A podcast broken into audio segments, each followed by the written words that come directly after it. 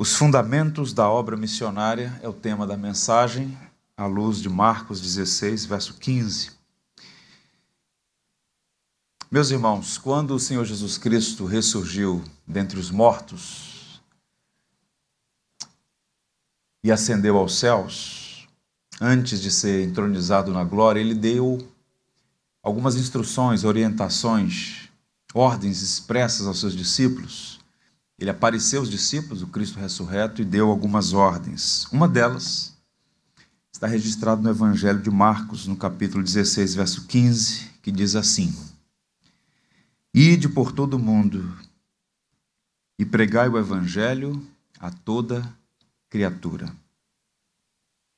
Na teologia, nós chamamos esse mandamento, esse mandato, de mandato missionário porque Cristo está delegando à sua igreja a responsabilidade de anunciar o Evangelho. E é com o propósito de promover um engajamento mais constante, não é? eu diria até mais consistente, fiel, generoso, nós precisamos entender algumas verdades sobre a obra missionária. Quem cresceu no ambiente de uma igreja batista, tradicional como a nossa, cresceu ouvindo falar de missões. E nós estamos no meio de uma campanha de missões missões, missões, obra missionária. E para entender isso mais adequadamente, nós precisamos fazer uma visitação aos fundamentos. Eu queria a atenção de vocês para pensar sobre algumas verdades centrais, essenciais sobre a obra missionária e a teologia da missão. Vejamos, a primeira, antes de tudo, vamos pensar sobre o mentor da obra missionária. Eu selecionei essa, essa palavra, que não é muito comum, mas o fiz deliberadamente. Mentor. A ideia por trás dessa palavra significa, apresenta a ideia de inspirador, um projetista, um incentivador, um idealizador.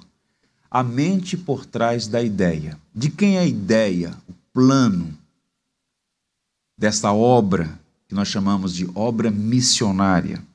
Bem, o contexto da declaração que nós lemos no Evangelho segundo Marcos, ide por todo mundo e pregar o Evangelho a toda criatura, o Evangelho aponta para algo muito especial. O mentor da obra é o Deus Trino.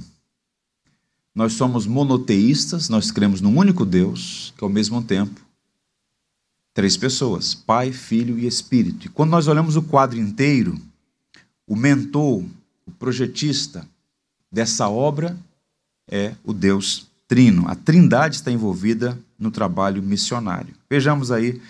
Primeiro, a obra missionária é um plano do Pai, o Deus de amor e de imensa bondade. Esse hino do Salomão Ginsburg tem essa expressão em português que é muito linda. Deus de amor e de imensa bondade. Quando nós olhamos o livro de Gênesis, nós encontramos os nossos pais, Adão e Eva, violando deliberadamente a lei de Deus. E eles não apenas arruinaram a si mesmos, mas todos os seus descendentes. E ali mesmo, Deus seria perfeitamente justo em condenar os nossos pais. Mas o que Deus fez na sua infinita misericórdia? Deus fez uma promessa. Ainda nos portões do Éden, na narrativa da queda em Gênesis 3, há uma promessa. A promessa é o envio do redentor do Salvador. O Senhor prometeu enviar aquele que esmagaria a cabeça da serpente. Nós temos Gênesis 3, verso 15, que é chamado de proto-evangelho, primeiro evangelho, primeiro indício de que algo seria feito para reverter aquele quadro de escravidão moral e espiritual. O texto diz assim: Porém, inimizade entre ti e a mulher, entre a tua descendência e o seu descendente. Este te ferirá a cabeça e tu lhe ferirás o calcanhar. Uma promessa que Deus fez de enviar o redentor.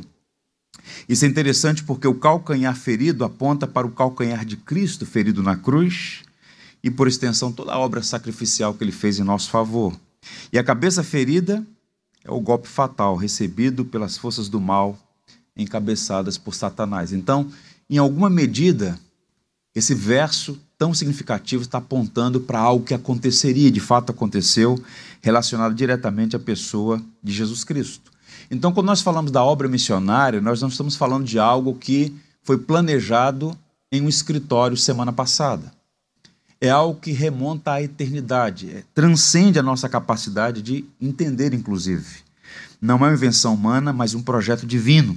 Portanto, falar de missões é falar de algo que teve início com o próprio Deus, com Deus Trino, e o plano especificamente elaborado pelo Pai. Na economia da Trindade é o Pai quem fez o plano, essa obra foi pensada, planejada. O chamado de Abraão aponta para isso. Vejam que Deus diz a Abraão, ali no capítulo 12, no verso 3 de Gênesis: Em ti serão benditas todas as famílias da terra. Então, quando Deus chama Abraão, e com ele forma um pacto unilateral, um pacto de, na pessoa do descendente de Abraão, no caso, em Jesus Cristo, abençoar todas as famílias da terra, todas as etnias da terra. Portanto, Deus Pai planejou a salvação, a redenção de pecadores é um projeto missionário de Deus. Um segundo, a segunda verdade subsidiária, a ideia do mentor, é que a igreja é fruto da ação missionária do Filho de Deus. Então, Cristo não veio este mundo simplesmente dar exemplo de moral. Quando nós olhamos para a vida de Cristo, reconhecemos que ele é perfeito, o único homem que cumpriu a lei. Mas a obra redentiva diz respeito à morte de Cristo naquela cruz. Ele morreu por nossos pecados. Não é? Então, Jesus Cristo veio este mundo para cumprir a obra que o Pai planejou desde a eternidade. Razão pela qual ele disse aos seus algozes, né? por exemplo, a Pilatos, quando Pilatos o interpelou ali no pretório, pedindo a Jesus que fizesse a sua defesa, Cristo disse: Nenhuma autoridade você teria sobre mim se do céu não te fosse dado. Ninguém tira a minha vida, eu voluntariamente a dou. Então a morte de Cristo não foi a revelia, não foi contra a sua vontade. O Pai planejou a morte do seu próprio filho em amor a nós, e o filho, em obediência à vontade do Pai, se entrega para realizar um plano muito especial de redenção da raça humana. Isso fica evidente no último livro da Bíblia, quando os 24 anciãos diante do trono cantavam um belo cântico de redenção, dizendo assim: E entoavam um novo cântico, dizendo: Digno és de tomar o livro e de abrir os selos. Se referindo a Jesus, porque foste morto e com teu sangue compraste para Deus os que procedem de toda tribo, língua, povo e nação. Portanto, Veja o que está acontecendo na cruz. Cristo está realizando a obra que o Pai planejou desde a eternidade. Com a sua morte, com seu sangue derramado, ele compra pessoas de todas as tribos, línguas, povos e nações. Pedro fala isso claramente em uma de suas cartas, quando ele diz: Percebam que vocês não foram comprados com coisas perecíveis como ouro e prata, mas como pelo precioso sangue de Jesus, um sangue planejado desde a eternidade, mas com efeito realizado no tempo. Então, o sacrifício de Cristo na cruz é o fundamento da nossa salvação. E a ressurreição é a certidão de nascimento da igreja. Então, a igreja nasce como fruto de um plano que o Pai projetou e o Filho realizou na cruz. A igreja cristã ela é formada, portanto, por todos aqueles que em todos os lugares e todas as épocas reconhecem a Cristo como Senhor e Salvador, como resultado direto da obra missionária do Pai e do Filho. O Pai primeiro planejou a missão, segundo o Filho a realizou. O cristão é fruto da obra missionária do Pai por meio do Filho. Um dos maiores missionários da história da igreja, um escocês chamado David Livingstone, sepultado na abadia de Westminster, ele foi um missionário na África, devotou a sua vida à pregação do evangelho, e ele então, em uma de suas memórias, escreveu algo que entrou para a história. Deus tinha um único filho e fez dele um missionário. Então percebam que quando nós falamos da obra missionária, nós estamos falando de algo muito maior, que recua até a eternidade. Deus Pai planejando, Deus Filho realizando essa obra de redenção. O próprio Deus enviou o seu filho. Ainda um terceiro elemento subsidiário ao primeiro ponto. O Espírito Santo é o agente da Trindade que aplica as bênçãos da salvação, planejadas pelo Pai e conquistadas pelo Filho. O evangelho é a trindade em ação. Perceba, vamos pensar na sua própria experiência como conversão. Como é que você se converteu? Você ouviu o evangelho. De alguma maneira, você ouviu a pregação do evangelho. Pode ter sido por meio de uma pregação convencional, expositiva, num púlpito, no contexto de uma igreja, ou alguém lhe dando testemunho do que Deus fez na sua vida, lendo as Escrituras, o fato é que a fé vem pelo ouvir e ouvir a palavra de Cristo. Mas percebam que há muitas pessoas que ouvem pregação, algumas frequentam a igreja há muitos anos, leem a Bíblia de ponta a ponta, ouvem testemunhos, têm inclusive testemunhos fortes, contundentes no, no, no ambiente da própria família, mas nunca se renderam a Cristo. Nunca tiveram um coração transformado. É o Espírito Santo e somente o Espírito Santo que tem o poder e a capacidade de convencer o homem do pecado, da justiça e do juízo. Por isso o evangelista Moody dizia que o maior evangelista do mundo é o Espírito Santo. Porque um pregador pode levar a mensagem aos ouvidos das pessoas, mas só o Espírito coloca no coração. Só o Espírito é capaz de, pelo bisturi das Escrituras, pela espada que é a palavra de Deus, remover o coração de pedra e dar um coração novo. É o Espírito quem regenera, é o Espírito quem abre os olhos. Portanto, na economia da salvação, o Pai planejou, o Filho realizou e é o Espírito quem aplica a obra da redenção. Paulo chega a dizer: ninguém pode dizer Jesus Cristo é o Senhor senão pelo Espírito Santo. Então, se somos crentes em Jesus, é porque um dia, na eternidade, Deus Pai nos escolheu para si. O Filho morreu por nós.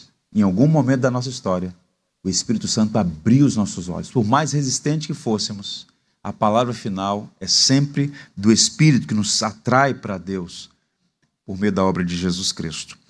O Evangelho segundo João, lemos no capítulo 16 assim: Quando ele vier, convencerá o mundo do pecado, da justiça e do juízo. Do pecado, porque não crê em mim. Da justiça, porque vou para o Pai e não me vereis mais. Do juízo, porque o príncipe deste mundo já está julgado. Cristo prometendo aos seus discípulos, ali na antessala do Calvário, o envio do Espírito Santo. E de fato o Espírito veio. E é ele que tem capacitado a igreja a pregar o Evangelho e é um dos ministérios do Espírito Santo converter o coração, mudar o coração, regenerar o coração do ser humano.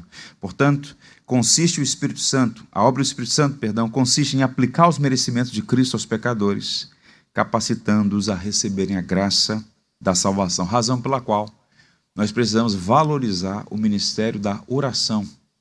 Orar por pessoas que ainda não conhecem a Cristo, pedindo ao Senhor que abra os olhos, pedindo ao Espírito de Deus que possa fazer essa obra que nenhum ser humano é capaz de realizar. Mudar o coração, regenerar, transformar a natureza humana. Bem, o segundo ponto, o mandatário da obra missionária. O termo mandatário tem uma função jurídica aqui. Pode significar, e aqui significa, uma questão fundamental. Aquele que tem mandato ou procuração para agir em nome de outrem, procurador, executor de mandatos, representante, delegado. Se o Deus Trino é o mentor, o idealizador, projetista dessa obra redentiva, a igreja é o mandatário. A igreja recebeu o mandato de pregar o evangelho. A igreja de Jesus Cristo é a única agência do reino de Deus na terra a única. Portanto, o texto de Marcos 16, 15, Jesus se dirige aos seus discípulos: ide por todo o mundo e pregar o evangelho a toda criatura. A competência, as prerrogativas, a responsabilidade são da igreja. Como instituição, a igreja como um todo, mas de cada discípulo em particular. Nós todos estamos engajados nessa missão. Resta saber se somos diligentes ou negligentes, mas todos nós, genuinamente convertidos, discípulos de Jesus, recebemos o mandato, a igreja, mandatário dessa obra. Então, observem que as agências missionárias têm o seu valor estratégico em um mundo complexo como o nosso. Mas jamais devemos esquecer que missões é um trabalho da igreja. Nós apoiamos várias agências missionárias que realizam um trabalho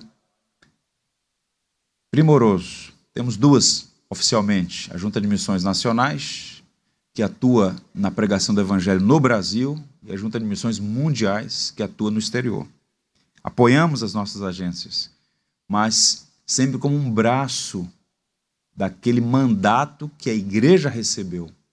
As instituições para-eclesiásticas, elas têm uma função, mas, repito, a missão foi dada à igreja. A missão é de Deus e Ele nos chama a cooperar nessa obra como mandatários. Recebemos essa missão, esse desafio. Isso é tão interessante porque, ainda há pouco orando, eu lembrei disso e citei na minha oração. Essa é uma obra para a qual nenhum de nós está habilitado a fazer, a realizar. É uma obra maior do que a própria igreja. Quando a gente percebe os números, é uma coisa absolutamente impressionante. Né? Uma China continental, os países asiáticos, as complicações todas dos idiomas, os dialetos, as barreiras culturais, a hostilidade ao evangelho, as perseguições, a insuficiência dos recursos, é uma tarefa humanamente impossível. Agora recue comigo um pouco. Se hoje é uma tarefa difícil, imagine no primeiro século. Quem eram aqueles homens que receberam esse mandato? Um grupo de pescadores no norte da Galileia, sem nenhuma influência política, sem poder econômico, né? Marginalizados, numa época em que a comunicação era extremamente limitada, as viagens você só tinha um bilhete de ida, não sabia se voltaria. E a despeito de todas as dificuldades, o evangelho vai alcançando todo o Império Romano. De modo que no quarto século, antes do Edito de Milão, que é o Edito de Tolerância, 10% do Império Romano já está convertido à fé cristã. E não era um cristianismo nominal, porque ser cristão era perigoso. Você poderia ser preso, ter seus bens confiscados, ter sua família assassinada, você mesmo poderia perder a vida. Então, era o avanço do evangelho sob o poder do Espírito Santo. Um historiador muito competente chamado Philip Schaff, ele diz assim: não havia sociedades missionárias. Ele está falando sobre os três primeiros séculos, naquele período de perseguição. Nem instituições missionárias, nem esforço organizado nos três primeiros séculos e em menos de 300 anos, a população toda do Império Romano, que representava o mundo civilizado, foi nominalmente cristianizada. Ele segue e diz: cada congregação foi uma sociedade missionária, e cada cristão um missionário inflamado pelo amor de Deus. Para converter seu amigo, cada cristão contou a seu próximo, o trabalhador ao seu tra companheiro de trabalho, o escravo a seu amigo escravo, o servo a sua mestre mestre e mestra, a história da sua conversão, como marinheiro, conta a história do resgate de um naufrágio. Ou seja, pessoas compartilhando como a sua vida foi transformada pela mensagem do Evangelho. Não era a apresentação de uma filosofia, de uma nova religião, não. Era o impacto real do Evangelho na vida do indivíduo. Ele então testemunhava a quem? Aqueles com os quais convivia. É essa prática que a igreja precisa resgatar hoje. Porque o perigo, eu percebo isso com muita clareza, é o perigo de terceirizar serviços. A gente vive numa cultura de terceirização de serviços. Então, a reforma protestante, que no próximo domingo celebrará 504 anos, celebraremos 504 anos da reforma do século XVI, a reforma resgata o sacerdócio universal de todos os crentes.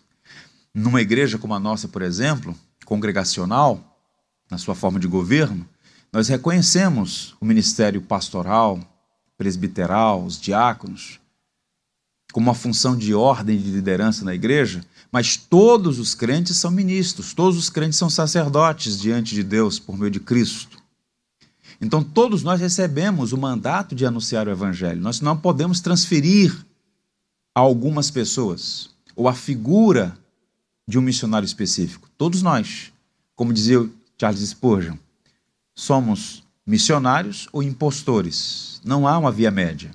Ou estamos anunciando o Evangelho, ou fica sob suspeição a autenticidade da nossa fé ou a saúde da nossa fé. Pois bem, nós precisamos resgatar isso. Hoje existem muitas agências missionárias trabalhando em lugares fechados, né? Nós temos várias partes do mundo por questão de um espírito totalitário do ponto de vista político, né? Vários, ou por conta de uma questão religiosa, há religiões políticas no mundo hoje que blindam um estado, a nação em relação à fé cristã, mas o fato é que agências missionárias buscando estratégias para poder levar a mensagem do evangelho. E nós louvamos a Deus por esses irmãos, mas não podemos perder de vista jamais que o mandato missionário da igreja, a prerrogativa, a autoridade o dever são da igreja de Cristo.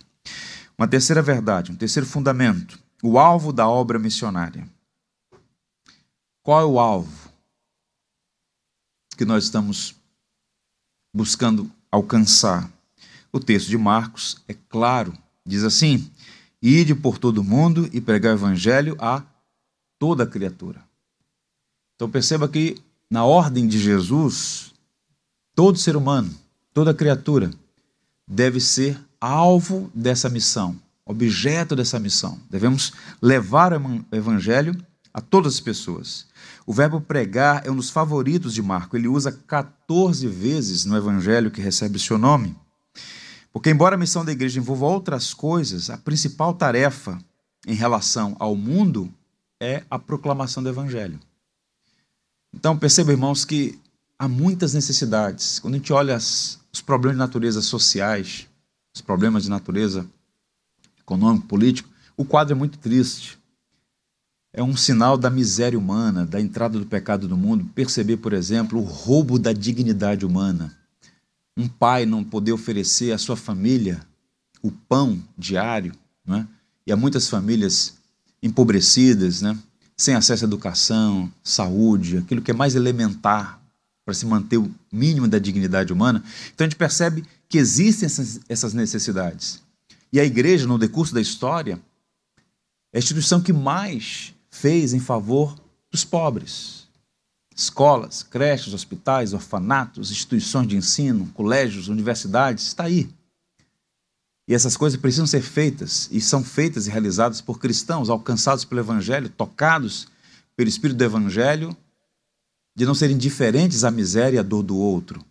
Mas há um mandato missionário dado por Cristo que só a igreja pode fazer, que não é função de nenhuma ONG, que não é função do Estado, por exemplo, fazer, que é pregar o Evangelho. Porque somente o poder de Deus, que é o Evangelho, pode transformar a vida do indivíduo. Então, ainda que tivéssemos todas as condições, as melhores condições, do ponto de vista social, se o indivíduo não tem um evangelho, não tem nada. Basta observar, por exemplo, alguns países na Europa. Você pega toda aquela região da Escandinávia, Suécia, Noruega, Finlândia o IDH nas alturas, padrão de vida muito bom, mas crescente o número de pessoas que tiram a própria vida porque não vem sentido. Então, para o indivíduo na mais abjeta favela do mundo, ou para o indivíduo no mais ah, glorioso dos palácios, ambos precisam do Evangelho e a igreja precisa pregar o evangelho. O alvo é toda a criatura, todas as classes. Para o doutor e para o indouto, todos precisam ouvir o evangelho. Isso fica evidente na mensagem de Jesus, agora na perspectiva de Mateus, Mateus 28, versos 18 a 20, a expressão chamada grande comissão, quando ele diz: Ide, portanto, fazer discípulos de todas as nações batizando-os em nome do Pai, do Filho e do Espírito Santo, ensinando-os a guardar todas as coisas que vos tenho ordenado, e eis que estou convosco todos os dias até a consumação dos séculos. Preguei recentemente nessa passagem aqui, essa passagem da grande comissão, Cristo delegando à igreja, delegando seus discípulos a responsabilidade de anunciar o evangelho.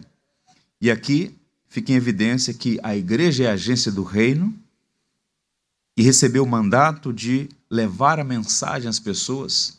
E à medida que elas vão se convertendo, elas vão sendo discipuladas para chegar à maturidade, e as que receberam o evangelho agora serão os veículos para que o evangelho também seja levado a outras pessoas. Eu gosto muito da tradução da versão King James, dessa passagem, vejam como fica ainda mais claro o texto. Portanto, vão e façam discípulos em todas as nações, batizando-os em nome do Pai, do Filho e do Espírito Santo, e depois ensinem estes novos discípulos a obedecerem a todas as ordens que eu lhes dei, e tenham certeza disso, eu estarei com vocês até o fim do mundo.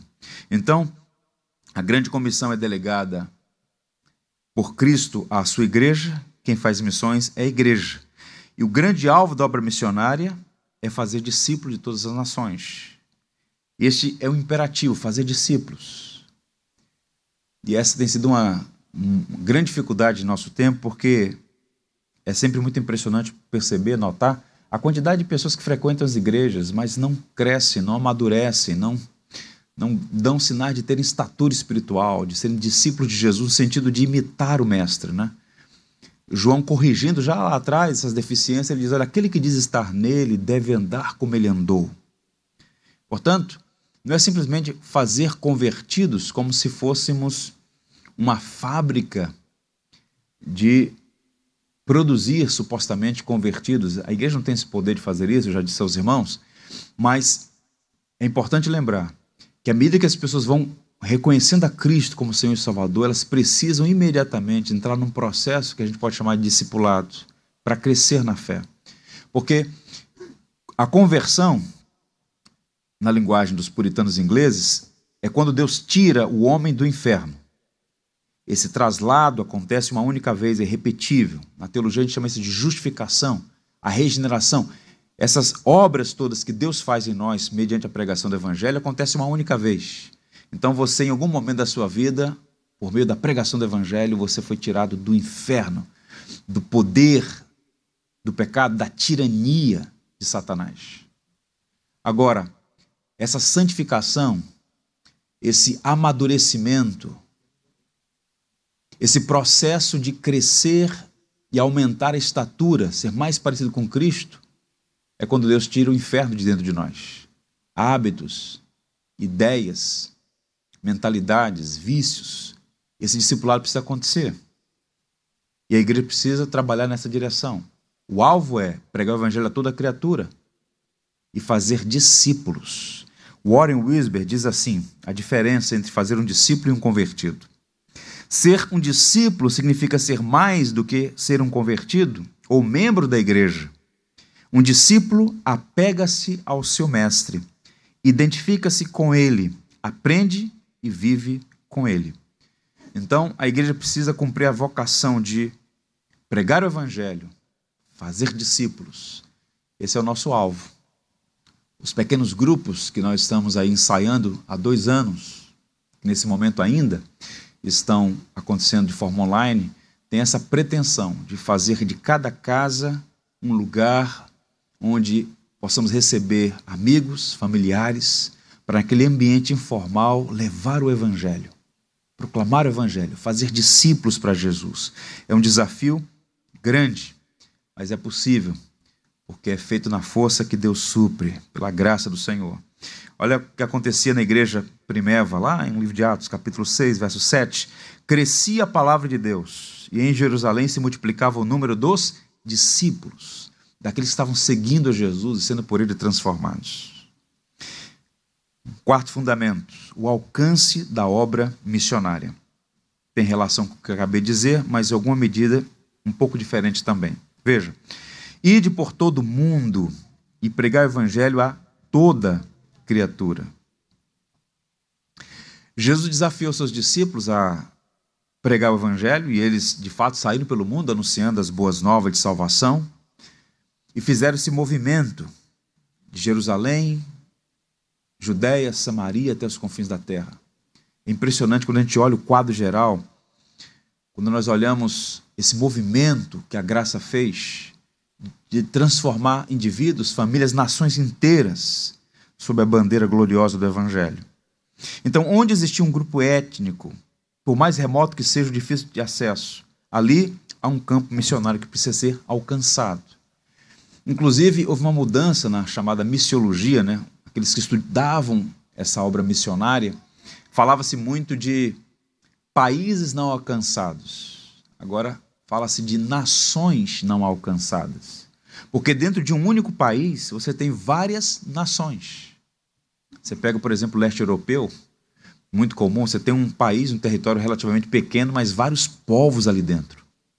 Então, a ideia de levar a mensagem ao mundo, às nações, é que cada etnia do mundo seja alcançada pelo Evangelho. Nosso alvo, portanto, é gigantesco. O propósito é alcançar todo mundo, toda criatura com a mensagem do Evangelho. É com essa ideia em mente que o Evangelho de João apresenta aquela fala de Jesus. Porque Deus amou o mundo de tal maneira que deu seu Filho unigênito, para que todo aquele que nele crê não pereça, mas tenha a vida eterna. O mundo é objeto do amor de Deus. O mundo, os povos, as nações, alvo dessa bondade de Deus. Merecemos juízo, mas Deus nos amou. E na plenitude dos tempos enviou seu Filho. A prova disso, a prova do grande amor de Deus é que ele enviou seu Filho. E não apenas enviou, enviou para morrer por nós Deus prova o seu amor para conosco em que Cristo morreu por nós, sendo nós ainda pecadores. E como eu disse aos irmãos, em ti serão benditas todas as famílias da terra. Então, de cada tribo, língua, raça, povos e nações, incontáveis pessoas em todo o mundo têm sido alcançadas pelo maravilhoso amor de Deus. Uma das experiências mais marcantes é quando você tem contato com um cristão de outra cultura. Você pode não entender o idioma. E alguns idiomas são extremamente difíceis mas há uma identidade, uma conexão, há uma unidade orgânica, porque somos todos membros da mesma família na fé. E o Evangelho está fazendo isso, alcançando pessoas de várias partes do mundo, todas as nações do planeta. Agora, existe uma tensão bíblica entre a doutrina da eleição e a oferta do Evangelho. E a pergunta que tem sido feita com muita frequência é a seguinte: se Deus já elegeu pessoas para a salvação, faz sentido pregar o Evangelho? Sim. É nosso dever pregar o Evangelho, pois é a vontade de Deus e o meio que ele usa para salvar o seu povo. Então, Deus que estabeleceu os fins, estabeleceu os meios. E é interessante que os mais notáveis missionários da história da igreja eram calvinistas fervorosos. Para citar um deles, o pai das missões modernas, William Carey, missionário batista inglês, que reconhecia esta gloriosa doutrina da eleição e ao mesmo tempo era um fervoroso evangelista. E longe, na contramão de arrefecer o trabalho, o encorajava. Porque o que nos dá ânimo para pregar é saber que, mesmo pregando para pessoas extremamente hostis e difíceis ao Evangelho, a palavra de Deus não voltará vazia, mas cumprirá o seu propósito. Deus tem os seus. E ele usa os meios necessários para trazer essas pessoas. Todo aquele que o Pai me dá, me der, esse virá a mim, e o que vier a mim, de maneira nenhuma o lançarei fora. Portanto, longe de desanimar o pregador, a doutrina da eleição o encoraja a pregar. Vejam a experiência de Paulo em Corinto. Paulo sai de Atenas e desce para Corinto. E ali ele tem uma experiência interessante, porque ele prega primeiro nas sinagogas, como era a sua prática, mas os judeus rejeitaram a mensagem. Ele então diz: Olha, eu estou limpo do sangue de vocês. Ele sacode os pés e ele vai pregar aos gentios. E acontece uma experiência interessante. Veja, Atos 18, a partir do verso 8. Crispo, principal da sinagoga, creu no Senhor com toda a sua casa, e muitos dos coríntios, ouvindo, creram e foram batizados. Crer precede o batismo. Creram e foram batizados. E disse o Senhor em visão a Paulo: Não temas, mas fala e não te cales. E por que Paulo deveria pregar numa cultura tão hostil ao evangelho? Porque eu sou contigo e ninguém lançará mão de ti para fazer-te mal, pois tenho muito povo nesta cidade. E Paulo então ficou ali um ano e seis meses ensinando entre eles a palavra de Deus. Então o mundo inteiro está espiritualmente morto. Essa coisa de que o homem está ansioso para ouvir o evangelho, isso não corresponde nem à Bíblia, nem à experiência empírica, real aí. Há uma resistência. Mas nós podemos pregar, mesmo em um ambiente de animosidade, porque o Espírito é quem pega a palavra dos ouvidos e leva ao coração. Por isso nós podemos ofertar o evangelho a todos. e aqueles que são do Senhor virão no tempo do Senhor pelos meios do Senhor. Jesus ofertou o evangelho: Vinde a mim todos que estão cansados e oprimidos, e eu vos aliviarei. Eu sei que nem todos gostam de reuniões, né? Mas há uma reunião que, se você faltar, você está perdido, literalmente. A reunião dos salvos no grande dia. Veja o que João diz. Depois dessas coisas, vi, e eis grande multidão que ninguém podia enumerar. Inumerável o número dos crentes. De todas as nações, tribos, povos e línguas, em pé diante do cordeiro, vestido de vestiduras brancas, com palma nas mãos, e clamavam em grande voz, dizendo: Dizendo o quê? Ao nosso Deus que se assenta no trono e ao Cordeiro pertence a salvação. A salvação é um dom de Deus, é graça do início ao fim. Somente pela graça mediante a fé. E Deus está dando esse dom, concedendo essa graça a pessoas de várias partes do mundo. Todas as tribos, línguas, povos e nações. Naquele grande dia, a Igreja de Cristo, multiétnica, multicultural, todos diferentes, mas com uma coisa em comum: todos lavados no precioso sangue de Cristo. Por isso nós devemos pregar, anunciar o Evangelho. Quando os missionários europeus aqui chegaram, os missionários da América do Norte vieram para o Brasil, eles vieram com essa mentalidade. Que língua difícil o português, embora a mais bela do mundo, né? Uma disputa qual vai ser a língua do céu, eu acho que vai ser o português e o Blitz. Mas que língua difícil. Que clima difícil. Tente imaginar, as pessoas vindo em temperaturas negativas, vindo para o verão carioca. Língua difícil, temperatura difícil, cultura diferente. Muitos deles morreram contra as doenças, sepultaram seu cônjuge, seus filhos. E por que, que eles vieram? Quando tudo era desfavorável. Vieram porque, primeiro, receberam um mandato, uma ordem. Manda quem pode, obedece quem tem juízo. Eles tinham juízo. Eles sabiam que tinham que obedecer à missão. Vieram pregar o evangelho. Agora, como era possível que brasileiros acolhessem essa mensagem, fosse por ela transformada? Porque é o Espírito quem opera no coração. E hoje está a igreja, em várias partes do Brasil. Como é bonito viajar de norte a sul do país. E a despeito das dificuldades, das limitações, das lutas pelas quais a igreja no Brasil tem passado, é lindo ver o que está acontecendo. Em Portugal, em toda Portugal, há apenas 5 mil pessoas que professam a fé cristã no contexto batista. 5 mil batistas em toda Portugal. As maiores igrejas têm 120, 150 pessoas. Eles batizam duas, três pessoas por ano, às vezes. Algumas há tempos que não, não têm experiência de batizar alguém. Terreno árido. Então, esse fenômeno de mais e mais pessoas abraçando o evangelho no Brasil é uma coisa que a gente só pode atribuir à providência. Deus preparando o nosso país para ser e tem sido um grande celeiro missionário. Nós já somos o terceiro no mundo em impressão de Bíblias. Nós já temos a nossa junta mais de mil brasileiros batistas no mundo pregando o Evangelho. Então, isso só pode ser atribuído à obra da providência. Então, Lembremos dessas coisas todas, com gratidão a Deus e com senso de dever, para cumprir aquilo que está em nossas mãos para realizar. Caminhando, quinto, a mensagem da obra missionária. Esse é outro fundamento. Ir por todo mundo e pregar o que, gente? O Evangelho. Não é opinião, não é agenda política, não é filosofia barata, rasteira. É o Evangelho. E qual é a mensagem do Evangelho? Qual é a boa notícia? Fundamentalmente, uma que ele, Jesus, morreu por nossos pecados e ao terceiro dia ressuscitou. Esse é o coração de tudo. Cristo crucificado e ressurreto. Paulo disse: prego a Cristo crucificado, Cristo ressurreto. Então, todo esforço missionário da igreja torna-se inútil se o conteúdo da mensagem for negligenciado, adulterado, ignorado. O conteúdo é o evangelho, a mensagem da cruz que é o poder de Deus para a salvação de todo aquele que crê. A obra expiatória de Cristo, sua vitória sobre a morte, o pecado, o mundo, o diabo, é a essência do Evangelho.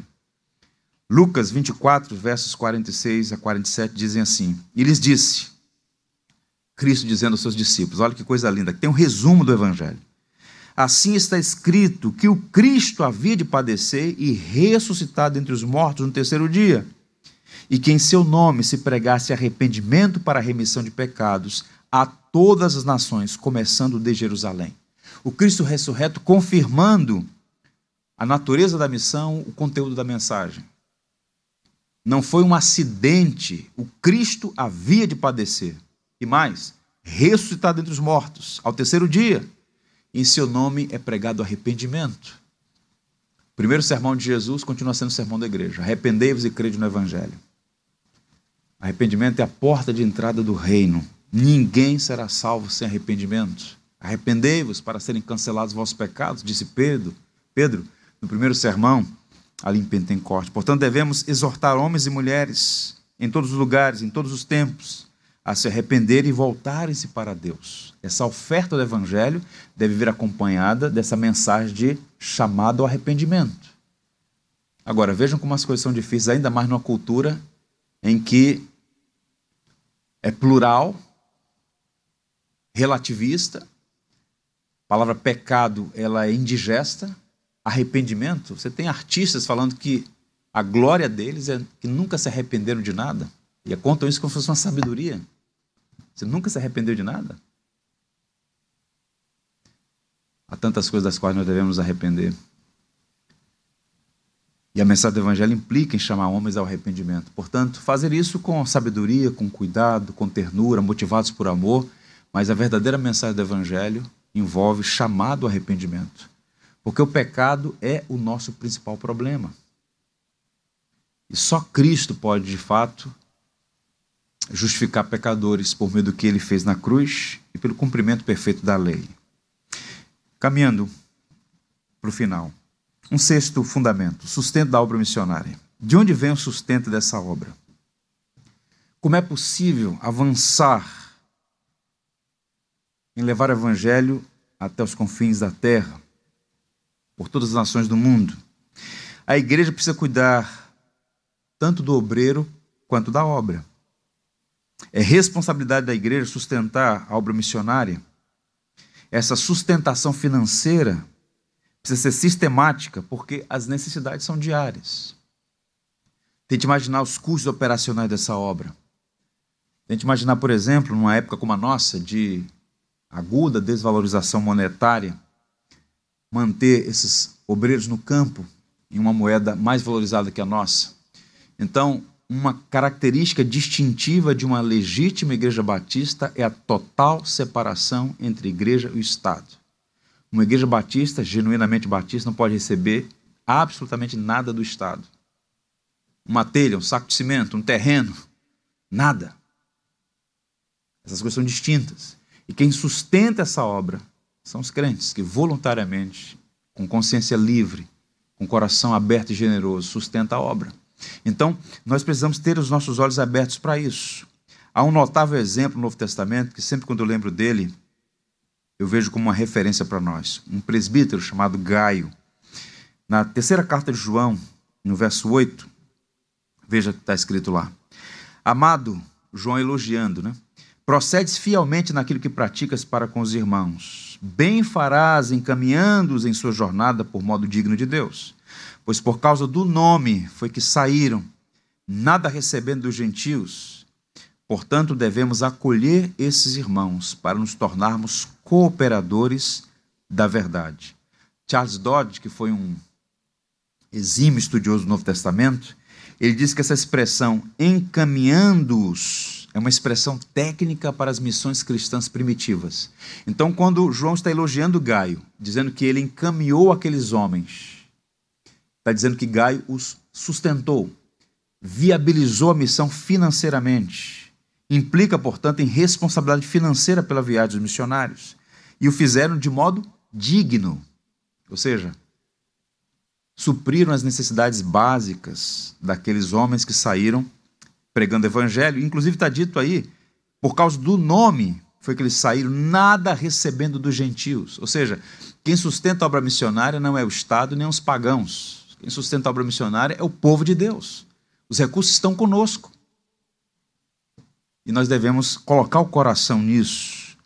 porque haverá um dia, uma hora e um momento em que cruzaremos os portões da eternidade. E o que vai fazer diferença não são nossos títulos, nossos bens, nosso saldo bancário, mas o fruto do evangelho em nossa vida. O que nós de fato fizemos em favor do evangelho, no sentido de levar o evangelho a mais e mais pessoas. Então nós temos tantas boas referências no nosso meio, tantas boas referências. Poderia ficar aqui o dia inteiro citando homens e mulheres que, percebendo isso, colocaram coração no reino de Deus. Para citar mais uma vez o William Carey, um gigante missionário. Ele deixa a Inglaterra, a época já crescendo para se tornar uma grande potência internacional, o Império Britânico, estabilidade, as condições favoráveis naquele contexto, ele vai para a Índia pregar o evangelho. E naquela reunião ali, entre outros colegas com os quais ele compartilhava a sua visão, ele diz: Eu descerei as, ao poço se vocês sustentarem as cordas, se vocês segurarem as cordas. E foram os batistas ingleses que fundaram em 1792 a primeira sociedade missionária batista, que foi uma espécie de movimento que deu concreção à obra missionária no século XIX, que foi o século das missões cristãs. Se você fizer a leitura da história, até o século XVIII, o cristianismo estava localizado na Europa.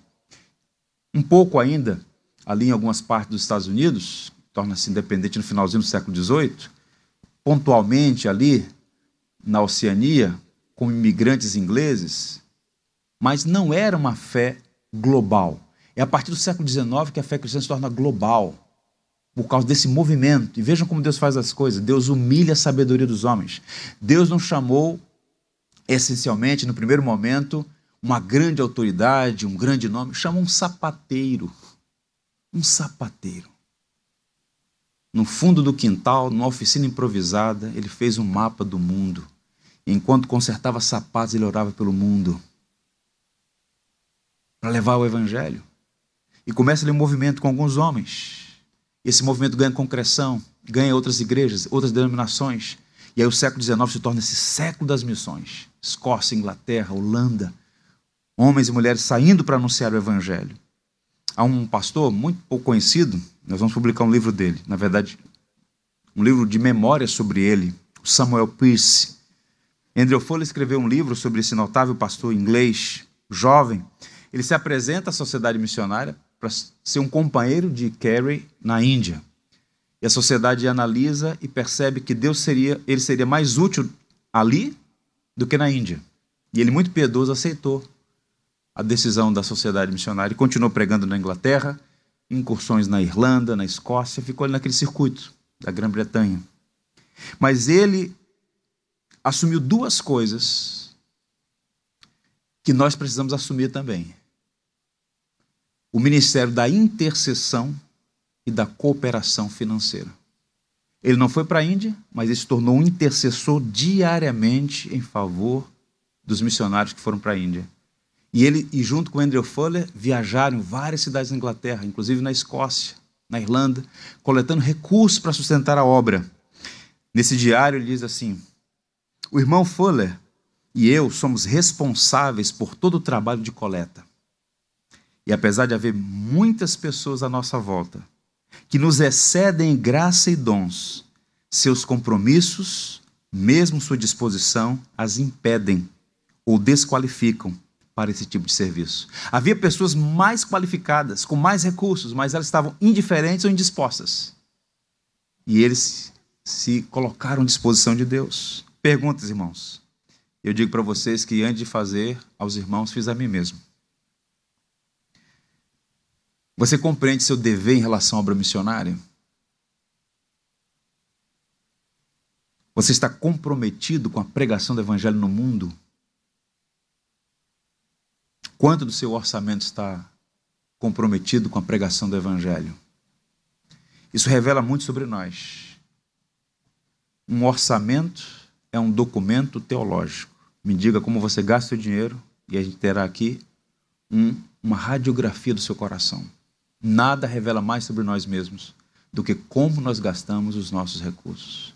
E quanto mais empenhados na causa do Evangelho, mais sinais de que nosso coração está na pátria celestial.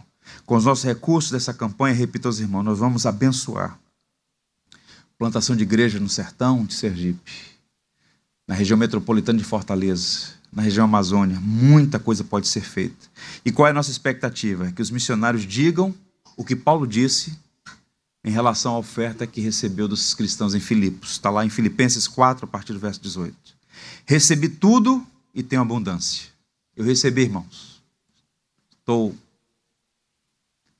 satisfeito. Estou suprido. Desde que Epafrodito me passou as mãos, o que me veio da vossa parte como aroma suave, como sacrifício aceitável e aprazível a Deus. E o meu Deus, segundo a sua riqueza em glória, há de suprir em Cristo Jesus cada uma de vossas necessidades. Ou seja, Paulo recebendo a oferta dos filipenses, que eram pessoas simples, pobres, mas pediram a Paulo a graça de contribuir. Paulo recebe aquilo como um sacrifício, é uma oferta sacrificial, não é dado da sobra. Perguntaram a John Rockefeller, um homem que primeiro foi reputado como bilionário, né? Qual era o conselho de filantropia? Ele dizia que filantropia era a arte de administrar as sobras. A sobra você ajuda lá. E há muito crente que olha para a missionária como a arte de administrar as sobras. Não era o caso dos filipenses. Eles fizeram um esforço e Paulo recebe aquilo como um sacrifício e diz: Eu recebi como um aroma suave, como um sacrifício por algo maior. E eu oro para que o meu Deus supra também as necessidades de vocês. Vocês não vão perder nada, porque vocês estão fazendo o que Cristo disse: ajuntai tesouros nos céus, onde a traça não vai corroer, nem os ladrões espreitarem, roubarem. É uma mentalidade piedosa, santa. Eu encerro falando, irmão, sobre o poder da obra missionária. O Cristo ressurreto apareceu aos seus discípulos e fez uma promessa. Na verdade, ele reiterou, confirmou a promessa. Atos 1:8. Mas recebereis poder ao descer sobre vós o Espírito Santo e sereis minhas testemunhas, tanto em Jerusalém como em toda a Judéia, Samaria, até os confins da terra. O que Jesus prometeu àqueles discípulos? O Espírito Santo. E com o Espírito Santo eles receberiam poder essa dinamis, essa, essa capacitação que vem do alto. Não era para que se tornassem vaidosos, como alguns movimentos, né? Olham para o Espírito Santo como se fosse uma energia que eles recebem para se ufanarem de serem melhores. Não. Eles precisavam do poder do Espírito Santo porque não tinham eles mesmos, nem nós, condições de realizar essa obra.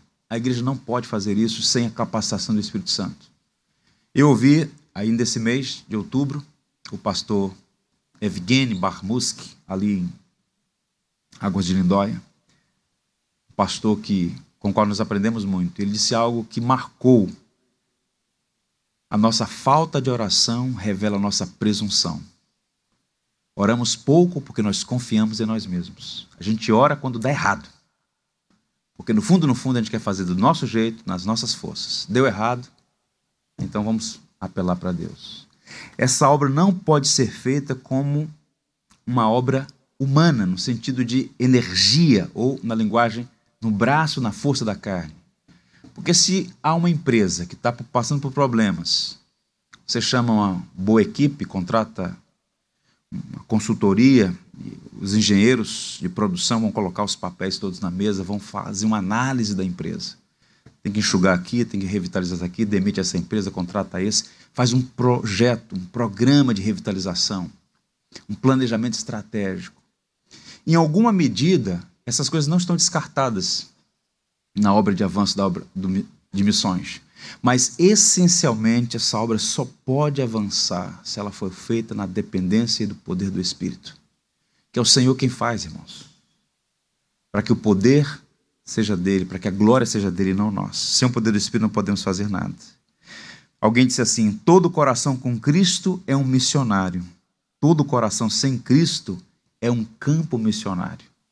Então, somos missionários ou um campo missionário?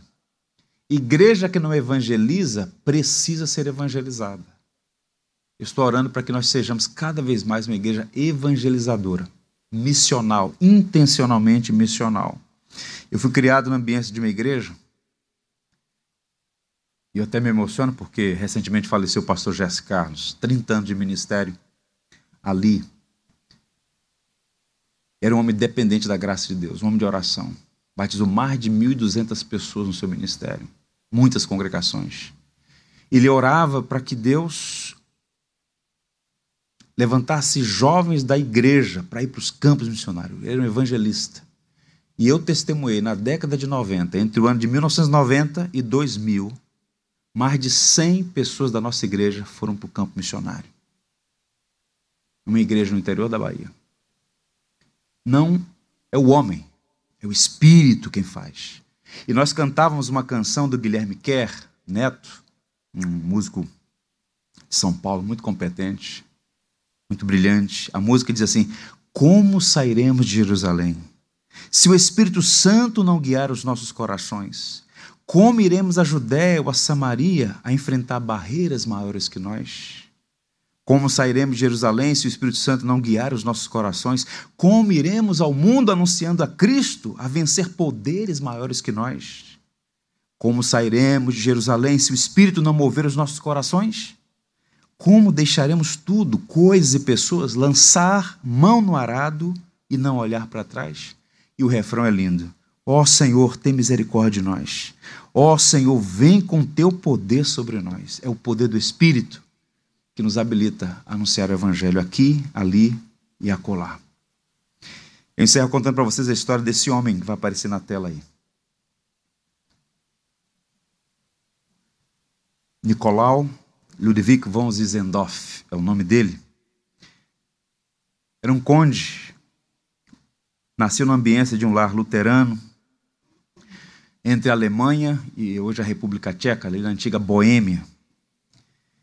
E ele cresceu como a maioria daquelas pessoas, né, naquele ambiente em que a certidão de nascimento é o batismo infantil. Então, ele foi batizado, cresceu no ambiente da igreja.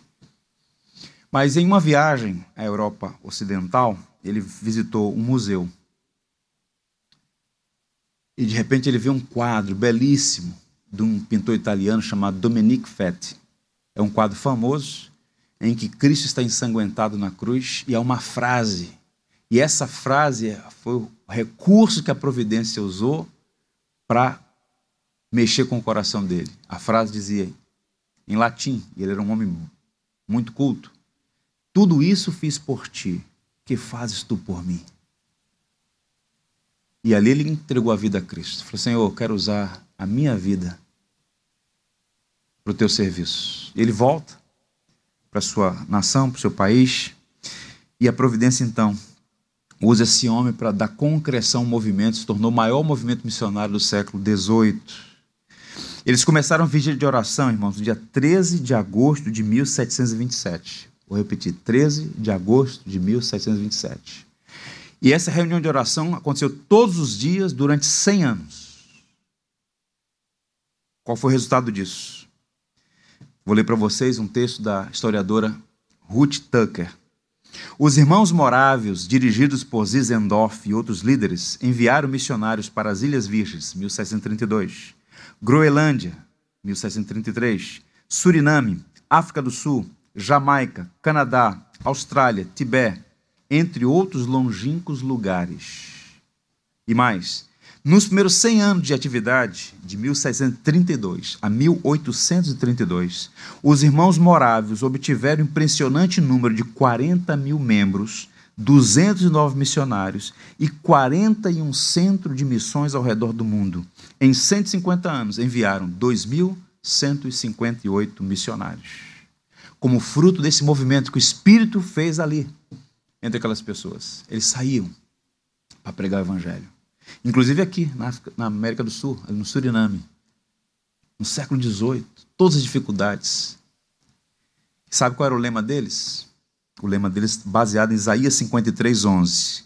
Estamos indo buscar para o Cordeiro a recompensa do seu sacrifício. Se despediam dos, nos portos dos seus familiares.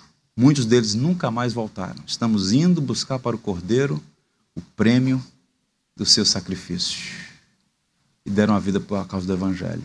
Eu oro para que Deus nos faça homens e mulheres assim. Eu quero viver buscando para o Cordeiro a recompensa do seu sacrifício. Há muita gente do seu lado que nenhum pastor poderá pregar. Mas você pode, e você não pode se olvidar, se eximir dessa responsabilidade. Vamos ficar em pé, vamos orar. Tudo que tens feito tudo que vais fazer, por tuas promessas e tudo que és. Eu quero te agradecer com todo o meu ser.